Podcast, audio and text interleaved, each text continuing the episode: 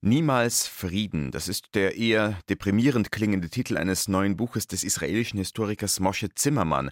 Immerhin, er hat den Titel mit einem Fragezeichen versehen, das lässt einen Rest Hoffnung. Mehr über das Buch bei uns. Unsere weiteren Themen Bild und Frauenbild. Welche Klischees von Weiblichkeit die Schlagzeilen der Boulevardzeitung transportieren. Blister und Broschen, wie der Norweger Sigurd Bronger aus ungewöhnlichen Materialien Schmuck schafft, sowie Hip-Hop und Hochkultur, was die Kunstwelt von der Musik der Bronx gelernt hat. Kultur am Morgen auf Bayern 2. Heute mit Christoph Leibold. Das klingt für die einen nach Albtraum, ist für andere dagegen eine eher lässliche Sünde. Underdressed at the Symphony, also zu leger gekleidet im Symphoniekonzert aufzukreuzen. Faye Webster ist es ein ums andere Mal so gegangen, wenn sie das Atlanta Symphony Orchestra besucht hat. Darum hat die 26-jährige Songschreiberin aus Georgia ihr neues Album so getauft. Der Song von Underdressed at the Symphony, den wir jetzt hören, er klingt freilich nicht nach Klassik, aber titelmäßig immerhin nach einem Klassiker der Beatles, nämlich nicht She, sondern He Loves You, Yeah.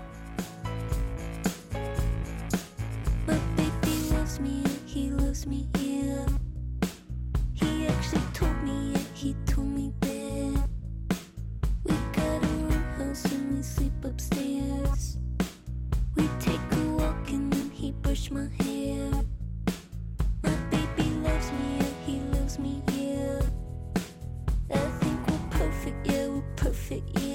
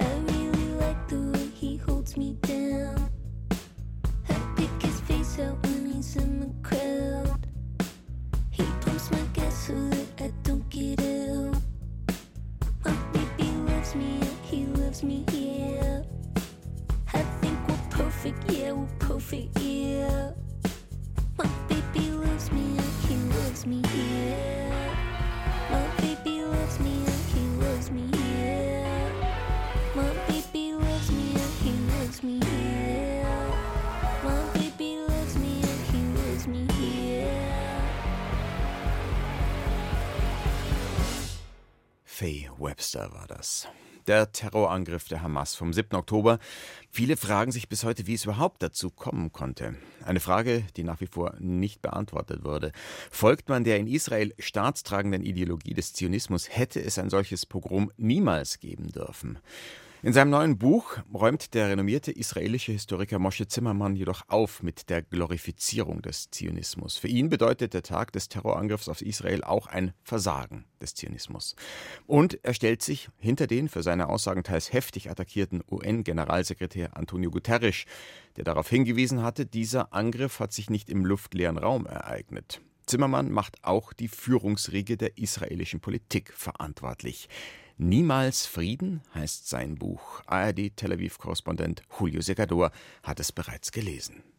Es ist das Versprechen, das der Zionismus gab. Israel ist die Heimstätte für alle Juden auf dieser Welt. Der Zionismus als Antwort auf die weltweite Verfolgung und Bedrohung von Juden. In ihrer Heimstätte in Israel sollten sie sich sicher fühlen. Und dann kam der 7. Oktober.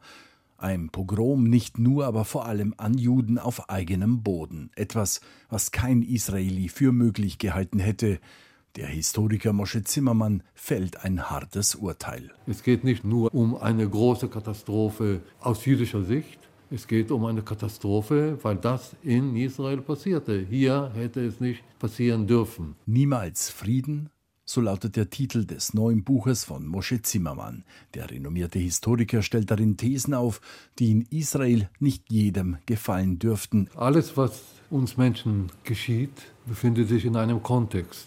Und dieser Kontext heißt, dass für den 7. Oktober aus Zimmermanns Sicht nicht nur die Terrororganisation Hamas mit einem barbarischen Angriff verantwortlich ist, sondern auch religiöse Fundamentalisten auf beiden Seiten, die über Jahre eine Versöhnung zwischen Israelis und Palästinensern unmöglich machten. Und Verantwortung trägt nach seiner Überzeugung auch die aktuelle israelische Regierung, Zimmermann verwendet in diesem Zusammenhang in seinem Buch den griechischen Begriff der Kakistokratie. Das ist die Herrschaft der Schlechtesten. Diese Art von Regierung, die man hier führt in Israel, ist eine Kakistokratie. Also die Leute, die an der Regierung teilnehmen, das sind Leute, die weniger als medioker sind. Die Politik wird jetzt geleitet von Leuten, die früher nicht in die Politik hätten einsteigen können. Als Beispiel nennt Moshe Zimmermann den vorbestraften rechtsextremen Minister für nationale Sicherheit Itamar Ben-Gvir, der, statt für Versöhnung zu werben, Öl ins Feuer gießt. Da ist einer, der selbst ein Krimineller ist, ein Hooligan übernimmt diese Rolle. Also das ist die schlechteste Wahl überhaupt, die man treffen kann wenn man über die innere Sicherheit Israels spricht. Und er hetzt eben die Juden in Israel gegen die Araber, die israelische Staatsbürger sind. Niemals Frieden? Der Titel des neuen Buches von Moshe Zimmermann klingt auf den ersten Blick pessimistisch. Doch das Fragezeichen im Titel lässt Raum. Muss die Gewaltspirale zwischen Palästinensern und Israelis ewig so weitergehen? Nein, sagt Moshe Zimmermann, der, wie er betont, in seinem Buch konstruktiv pessimistisch ist. Es gibt einen Weg aus der Hoffnungslosigkeit, sagt der Historiker. Es wäre die Hinwendung zur vielbeschworenen Zwei-Staaten-Lösung, eine Föderation mit Europa als Vorbild. Im Prinzip soll jeder Staat seine Verfassung haben, seine Infrastruktur, aber die Realität muss dazu führen, dass die zwei Staaten eine gemeinsame Struktur schaffen. Der Staat ist da, löst sich nicht auf, gibt Teile seiner Souveränität ab und das kann hier auch eine Nahostunion sein. Nicht umsetzbar, Schwärmerei, Fantasterei. Mosche Zimmermann weiß, was ihm viele gerade in diesen Tagen entgegnen werden, und doch bleibt er dabei, Juden und Araber müssen ihr kleines Gebiet, das frühere Palästina, aufteilen, andernfalls, so der Historiker, werden sie miteinander sterben. Niemals Frieden, Israel am Scheideweg. Das Buch von Mosche Zimmermann ist im Propyläen Verlag erschienen. Rezensionen, Gespräche, aktuelle Berichte aus der Welt der Kultur auf Bayern 2. Nach erfolgreicher Premiere im vergangenen Jahr geht heuer das Ingolstädter Fem Festival in die zweite Runde. Präsentiert von Bayern 2 hat es sich zum Ziel gesetzt, strukturelle Diskriminierung und Ungleichheiten offenzulegen und Machtstrukturen zu hinterfragen. Zur Eröffnung heute Abend gibt es eine Vernissage. Headlined heißt die Ausstellung der Künstlerin Anke Stiller, die sich mit der Macht der Boulevardpresse befasst und der Schlagkraft von Schlagzeilen, speziell der Bildzeitung. Die weißen Buchstaben BILD im roten Quadrat, das ist ja das Logo der Bild-Zeitung. Stiller hat das gestalterisch aufgegriffen und Bildschlagzeilen in ebenfalls weißer Schrift in rote Quadrate gesetzt und aus diesen Quadraten quasi wie aus Ziegeln eine Wand aus Texttafeln zusammengesetzt. Schönen guten Morgen, Frau Stiller. Guten Morgen. Sie haben sich jetzt nicht irgendwie legendäre Überschriften der Bild ausgesucht, wie Wir sind Papst, sondern solche, in denen es in irgendeiner Form um Frauen geht. Ich zitiere mal mehr oder weniger wahllos drei. Das wollen deutsche Frauen wirklich. Oder 20 Promi-Frauen ungeschminkt oder drei Frauen für Boris. Man könnte jetzt noch ganz lang weiter zitieren. So wie sich die Wand sozusagen aus quadratischen Zitatbausteinen zusammensetzt, setzt sich da ja auch ein Frauenbild zusammen. Wie würden Sie das beschreiben? Ich würde das Frauenbild der Bildzeitung als extrem reduziert, rückwärtsgewandt, konservativ beschreiben. Also man merkt halt, dass die Hauptleserschaft der Bild laut den Statistiken sind Männer zwischen 50 und 59 Jahren. Also der Anteil an Frauen, Leserinnen ist weniger als die Hälfte im Gegensatz zu den Männern. Also ich habe das Gefühl, dass die Bild-Zeitung die Schlagzeilen natürlich auf diese Hauptleserschaft zuschneidet. Und sind Sie beim Recherchieren da manchmal richtig gehend wütend geworden? Ja, aber ich verfolge die Bild-Zeitung natürlich schon seit 2011, sammle ich jeden Tag die Headlines der Bild-Zeitung. Deswegen bin ich schon wahrscheinlich an diesen Stil so sehr gewöhnt, dass die Wut ja geringer ausfällt als bei allen anderen, die diese Schlagzeilen lesen. Zum Beispiel meine Partnerin, wenn meine Partnerin über diese Schlagzeilen schaut, dann wird sie wütend. Aber bei mir ist, glaube ich, schon so eine Art Gewöhnungseffekt eingetreten. Wobei diese Wut ja auch mit einkalkuliert ist, weil äh, solche Schlagzeilen sollen ja auch polarisieren. Insofern kann man sagen, hat die Bild dann auch alles richtig gemacht. Ja, naja, sie setzt ja immer natürlich auf Emotionalisierung und populistische Thesen und sie muss ja einfach, dass diese Schlagzeilen so wirken, muss sie ja auch immer extrem verdichtet arbeiten und mit außergewöhnlichen Stilmitteln, dass diese Schlagzeilen catchen, ja. Speziell was Schlagzeilen mit Frauen zu tun hat, äh, ist das auch sehr ergiebig oder muss man da äh, stärker danach suchen oder ist das sehr oft Thema? Also die Frauenschlagzeilen tauchen sehr, sehr selten auf. Ich habe jetzt mal so ein bisschen überschlagen, weil ich ja wirklich am Anfang, bevor ich diese Wandinstallation geplant habe, systematisch erstmal gesucht habe, welche Frauenschlagzeilen gab es seit 2016. Und das sind ja jetzt mittlerweile acht Jahre. Und ich war bei ungefähr 300. Das heißt, das ist ein Achtel aller Schlagzeilen, die sich überhaupt mit Frauen beschäftigen. Und von diesen 15 Prozent sind dann auch noch mal ein Drittel Schlagzeilen, wo die Frau gar nicht, also nur auftaucht als Frau von, als Ehefrau meistens auch noch namenlos. Also und wenn ein Name auftaucht, dann ist es natürlich, weil wir 16 Jahre eine Kanzlerin hatten, Angela Merkel, die dominiert irgendwie auch diese Wand, die kommt sehr oft vor. Da sind mir zwei Schlagzeilen besonders ins Auge gestoßen. Merkel trifft Trump, so lief ihr erstes Mal und bittere Tränen bei Merkel. Also die eine hat ja so einen leicht schlüpfrigen Unterton, die andere spielt mhm. neben diesem Fassbinder-Filmtitel, der zitiert wird, mit dem Klischee, dass Frauen angeblich nah am Wasser gebaut sind. Was beides mhm. überhaupt nicht zu Frau Merkel passt, da wird eigentlich doch besonders deutlich, dass hier so eine Vorstellung auf die Wirklichkeit trifft, die eine ganz andere ist, oder? Ja, auf jeden Fall. Also deswegen habe ich dieses So lief ihr erstes Mal auch größer gedruckt als die anderen Schlagzeilen, weil ich. Es gibt unterschiedlich ähm, große Bausteine in dieser Wand, genau, muss man sagen. Es gibt unterschiedlich große Bausteine, weil das natürlich irgendwie mit dieser sexuellen Anspielung extrem respektlos ist, degradierend, diskriminierend. Also also auch der Frau Merkel in ihrer Funktion gegenüber. Aber das merkt man eigentlich bei allen Schlagzeilen, die Frau Merkel betreffen. Und Frau Merkel ist ja noch die Politikerin, die von den Politikerinnen am besten wegkommt. Also wenn man sich dann diese, den kleinen Anteil der anderen Schlagzeilen erfolgreicher Frauen anschaut, dann sieht man, dass es noch schlimmer geht. Wunderbar, Ursula war die Schlagzeile, als Ursula von der Leyen EU-Chefin wurde da merkt man einfach, dass das systematisch ist, also diese Degradierung der Frauen. Sie haben schon gesagt, dass es auf eine spezielle Leserschaft, nämlich Männer, ich sag's mal, jenseits der Lebensmittel zugeschnitten ist. Haben Sie das Gefühl, Bild spiegelt auch deren Bild von Frauen und von Gesellschaft oder umgekehrt, Bild formt deren Gesellschaftsbild und Frauenbild? Ich denke, das ist eine Wechselwirkung. Also es ist ähnlich wie mit, was war zuerst die Henne oder das Ei, das sich da gegenseitig die Klischees und Stereotypen verstärken. Also die Bild greift äh, die Klischees auf und reproduziert sie zugespitzt und die Leser lesen sie wieder und damit wird es auch wieder verstärkt, sozusagen die Klischees. Aber ich wollte nochmal darauf hinaus, dass ich ja ganz bewusst diese Headlines für die Arbeit gewählt habe, also diese Hauptschlagzeilen, weil die im Stadtraum natürlich extrem präsent sind und nicht nur die Hauptleserschaft betreffen, sondern jeden, der an der Tankstelle ist oder im Zigarettenladen einkaufen geht, man kommt an diesen Schlagzeilen nicht vorbei. Und deswegen prägt es natürlich auch das Bild, also gesamtgesellschaftlich. Sehr, sehr oft als Opfer von Gewalt. Was auch extrem auffällt, ist die Mutterrolle. Sie werden halt auf ihre Rolle als Ehefrau reduziert. Das hatten wir vorhin schon, dass sie einfach wirklich nur als Frau von dargestellt werden.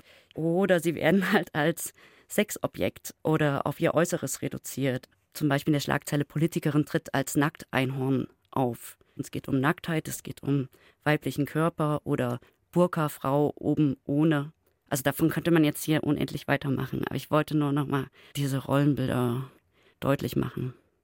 Als meistgelesene Tageszeitung in Deutschland und natürlich, wie Sie es gesagt haben, durch die Zeitungskästen im öffentlichen Raum, wo jeder dran vorbeiläuft an den Schlagzeilen, hat Bild natürlich eine gewisse Wirkmacht. Trotzdem würde ich mal behaupten, dass auch die schon mal größer war, denn da geht es der Bild nicht anders als anderen Zeitungen. Das Erregungspotenzial von Debatten, die in sozialen Netzwerken losgetreten werden, stellt die Bild ja schon schön langsam in den Schatten. Also greifen Sie in gewisser Weise nicht einen ohnehin taumelnden Riesen an? Ähm, das könnte man denken, also weil wenn man sich irgendwie die Auflagen anguckt, hat die Bild vor zehn Jahren mehr als doppelt so viele Auflagen verkauft. Also sie ist aber trotzdem immer noch mit Abstand die auflagenstärkste Zeitung Deutschlands. Und was natürlich im Moment auch so ist, sie ist auch die reichweitenstärkste Online-Plattform. Also sie hat auch die meisten Abonnenten im Online-Bereich. Also ihre Reichweite ist immer noch ungebrochen. Natürlich vielleicht die Reichweite dieser Hauptschlagzeilen nicht mehr so stark, weil sich das halt ein bisschen mehr auf den Digital- und Online-Bereich stürzt. Die Künstlerin Anke Stiller zu Gast beim FEM Festival in Ingolstadt, das heute eröffnet wird und zwar um 20 Uhr in der Kulturhalle P3 mit der Vernissage ihrer Ausstellung Headlined. Das Festival, präsentiert von Bayern 2, läuft bis zum 10. März. Die Ausstellung ist darüber hinaus bis Ende des Monats zu sehen. Ja, Frau Stiller, vielen Dank für das Gespräch. Ja, danke schön.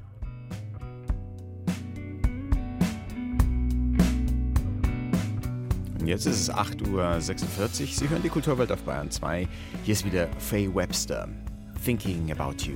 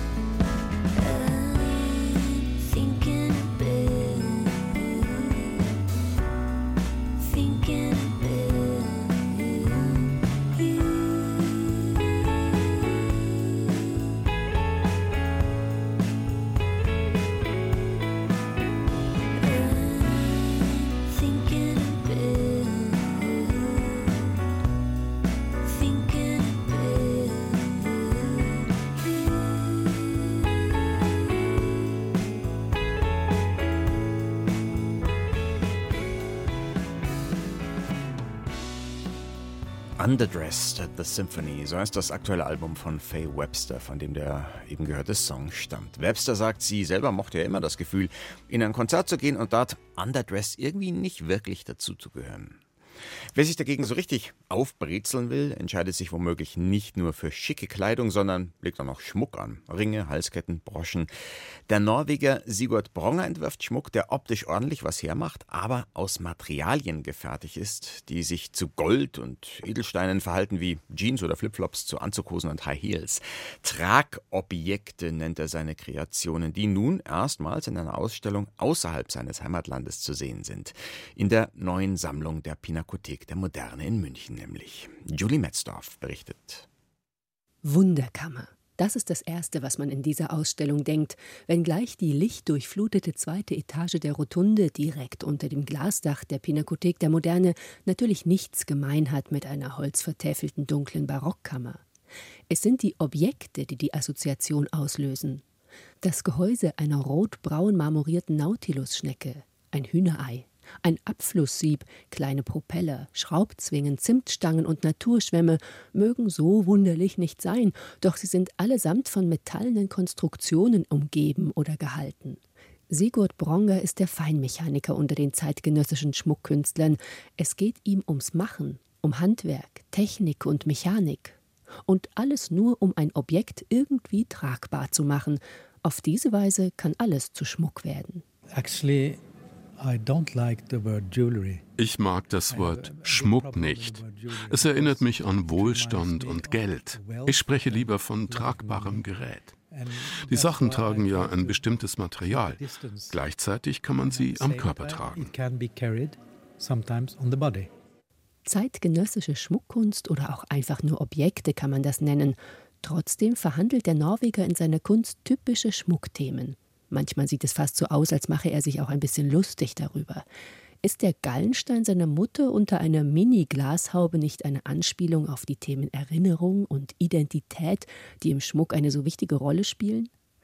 Egal ob Naturprodukt oder Alltagsgegenstand, durch die auffallenden Tragekonstruktionen lenkt Bronger den Blick auf die Dinge.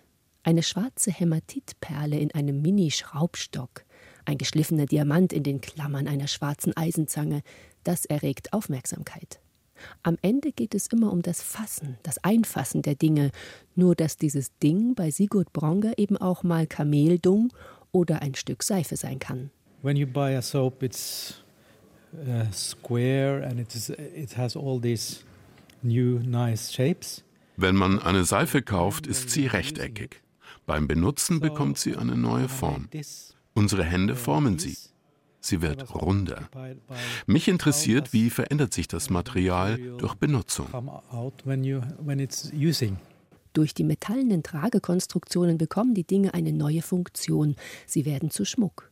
Nichts für die Gartenarbeit vielleicht, aber im Fernsehsessel könnte es schon gehen. Das große Gänseei, das mit dünnen Silberdrähten und winzigen Eisenfedern wie ein Heißluftballon über einem Fingerring zu schweben scheint zum Beispiel. Ein anderes Ei ist zwischen spitze Nadeln geklemmt, wuschelige rote Filzunterlagen lugen hervor. Selten kommen sich Zärtlichkeit und Technik so nahe. In the early days I started to shape the form Anfangs habe ich die Formen per Hand geformt, aber dann habe ich gemerkt, dass das Ei schon eine perfekte Form hat. Und ich wollte das Ei benutzen. Aus handwerklicher Sicht sind Brongers Arbeiten zum Niederknien, alte Goldschmiedeschule sozusagen. Doch jeden Ansatz von Anbietungsmodus bricht der Künstler durch Witz, Spiel, Überraschung und krasse Kontraste sofort wieder auf. Eine schräg aufgeschnittene Papprolle auf einer edlen Ansteckkonstruktion aus Silber. Bronger lenkt den Blick auf die Schönheit der einfachen Dinge, auf Hotelseifenverpackungen und Tischtennisbälle, Sigurd Bronger in der Pinakothek der Moderne ist eine Ausstellung zum Rätseln und Schmunzeln, aber vor allem zum Staunen. Wunderkammer halt. Sigurd Bronger Tragobjekte. Die Ausstellung in der Münchner Pinakothek der Moderne läuft bis zum 2. Juni. Hip-Hop ist in der New Yorker Bronx entstanden, in der schwarzen Subkultur. Von marmornen Kunsttempeln und mondänen Galerien ist das scheinbar meilenweit entfernt, gilt aber nur, wenn letztere ein Elfenbeinturm-Selbstverständnis pflegen. Für eine bildende Kunst dagegen die Gesellschaft und Gegenwart nicht aus dem Blick verliert, hält der Hip-Hop stete Inspiration bereit. Denn seit jeher stellt diese Musik etablierte Herrschaftssysteme in Frage, kritisiert die Strukturen von Macht und Unterdrückung. The Culture, Hip-Hop und zeitgenössische Kunst im 21. Jahrhundert, so heißt eine Ausstellung der Frankfurter Schirn, die Christian Gampert für uns besucht hat.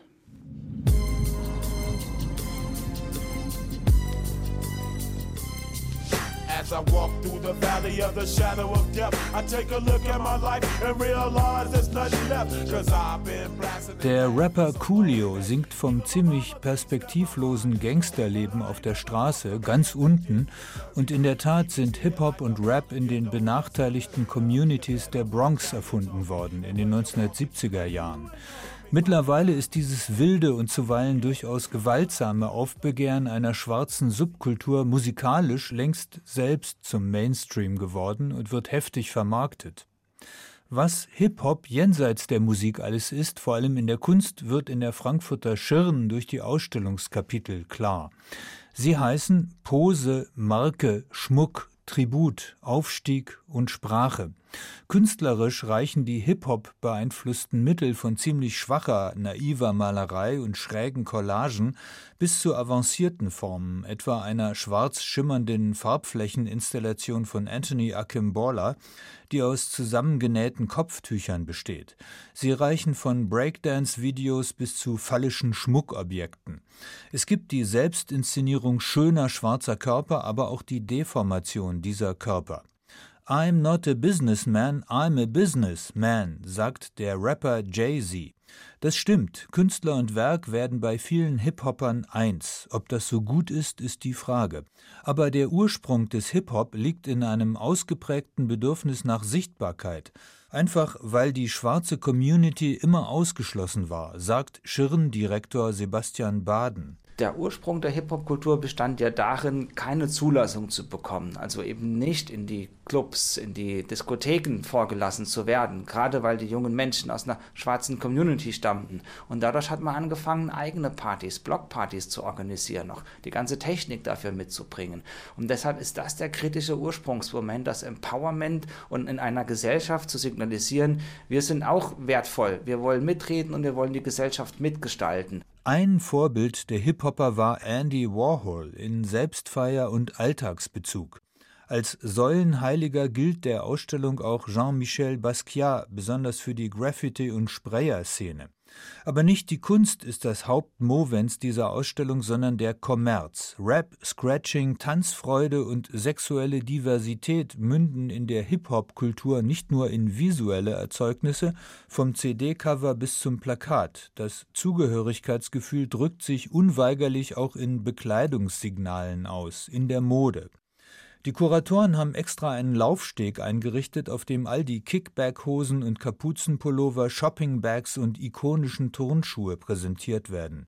Ob diese tribalen Erkennungszeichen der gefräßigen weißen Kultur tatsächlich etwas Eigenes entgegensetzen, wie es die Ausstellung behauptet, ist eher unsicher. Alles vermischt sich und der Hip-Hop selber bedient sich überall. Der Remix, der im Hip-Hop ja legendär ist, hat eine Verwandtschaft mit der bildenden Kunst. Wenn wir vom Thema der Aneignung, der Appropriation sprechen, dann geht es immer darum, Dinge von anderen zu nehmen, also take the best und mach daraus the best. So wie der Hip-Hop ständig etablierte Musik aufgreift und verfremdet, so ist der Gruppenbezug auch im Bild ganz wichtig. Ständig muss man andere ehren oder zumindest zitieren. Die Fotografin Carrie Mae Weems krönte die Hip-Hop-Sängerin Mary J. Blige in einem Bild sogar zur Königin, leider gänzlich unironisch. Nun vielfache Millionärin ist sie schon. Der Videofilmer Cahill Joseph geleitet uns mit einem großen Splitscreen freundlich hinaus. Er lässt die Kamera über die armen Neighborhoods gleiten. Dort ist der Hip-Hop zu Hause, allerdings auch der Gangster-Rap.